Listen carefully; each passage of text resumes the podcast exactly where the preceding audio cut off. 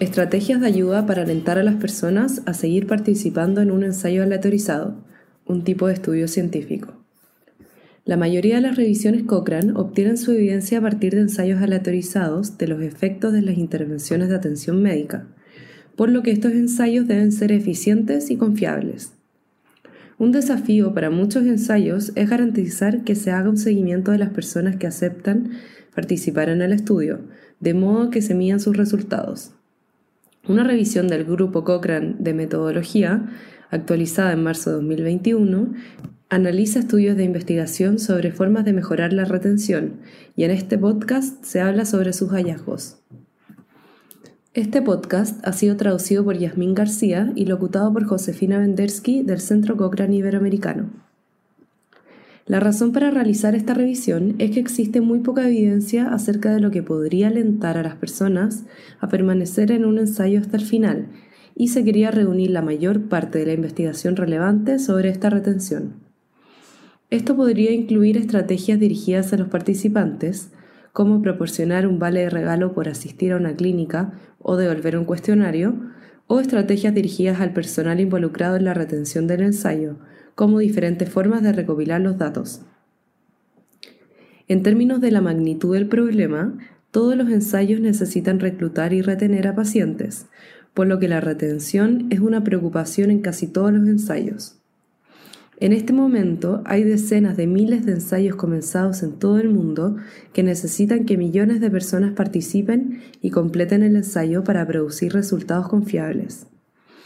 Por lo tanto, identificar estrategias efectivas para mantener hasta el final a las personas en estos ensayos y en futuros ensayos es realmente importante se encontraron más de 70 estudios que evaluaron algún tipo de estrategia para alentar a los participantes a completar un ensayo, lo que es genial porque significa que hay bastante actividad en esta área de investigación. Pero por otro lado, muchas de las estrategias son tan diferentes que no se pueden combinar en análisis generales. Sería como comparar manzanas y sillas, lo que significa que no se pueden establecer conclusiones sobre los resultados de los estudios existentes, pero se puede decir con certeza hacia dónde se deberían enfocar los esfuerzos futuros, ya que se cuenta con evidencia alentadora. Algo que llamó la atención en esta actualización fue que la versión anterior de esta revisión concluyó que los incentivos monetarios fueron efectivos para mejorar la respuesta a los cuestionarios postales, pero el uso del método GRADE para evaluar la evidencia en esta actualización ha resaltado que no se puede tener seguridad con respecto a este resultado debido a que algunos problemas con la calidad de los estudios incluidos. Esta actualización también muestra que en los estudios se ha prestado mucha atención a mejorar la respuesta a los cuestionarios y mucha menos a otras áreas importantes para la retención.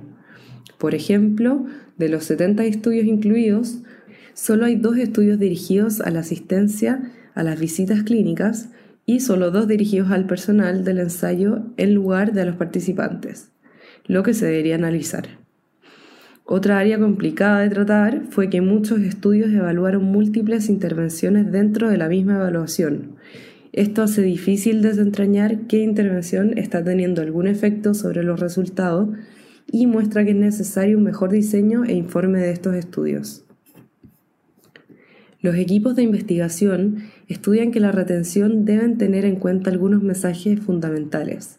En primer lugar, deben trabajar en colaboración para realizar estudios de alta calidad, con múltiples réplicas en varios ensayos al mismo tiempo, e informar estas evaluaciones con claridad. Se recomiendan cuatro áreas importantes donde se debe concentrar el esfuerzo. Primero, probar los incentivos monetarios para mostrar si, por ejemplo, el envío de un vale de regalo de 5 euros junto con un cuestionario postal mejorará la respuesta. La segunda área es el franqueo de devolución. Se han probado varias estrategias de franqueo de devolución para el cuestionario postal y es clave asegurarse de que los participantes tengan ese gasto cubierto. Sin embargo, sería bueno que los autores de los ensayos aprovecharan más a los pacientes colaboradores al elegir las estrategias que se deben probar y utilizar. La siguiente, bolígrafos. Varios estudios han evaluado la inclusión de un bolígrafo con el cuestionario postal para mejorar la respuesta y parece ser prometedor, pero se requieren más estudios, especialmente en ensayos con poblaciones más jóvenes y de sexo masculino. Por último, los recordatorios electrónicos. Se determinó que los correos electrónicos o mensajes de texto que recuerdan a las personas que un cuestionario está en camino pueden mejorar la devolución del cuestionario postal, pero se necesitan réplicas de alta calidad para estar seguros de este resultado.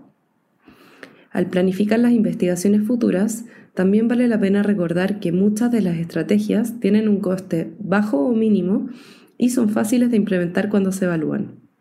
Además, en el Reino Unido, el principal patrocinador de ensayos, el Instituto Nacional de Investigación en Salud, alienta a los investigadores a incorporar una evaluación metodológica en los ensayos que financian, y probar una estrategia de retención sería una excelente manera de hacerlo.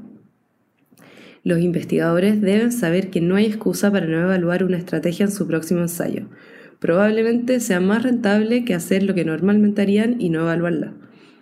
Para encontrar la revisión, consulte la biblioteca Cochrane y busque retención en ensayos.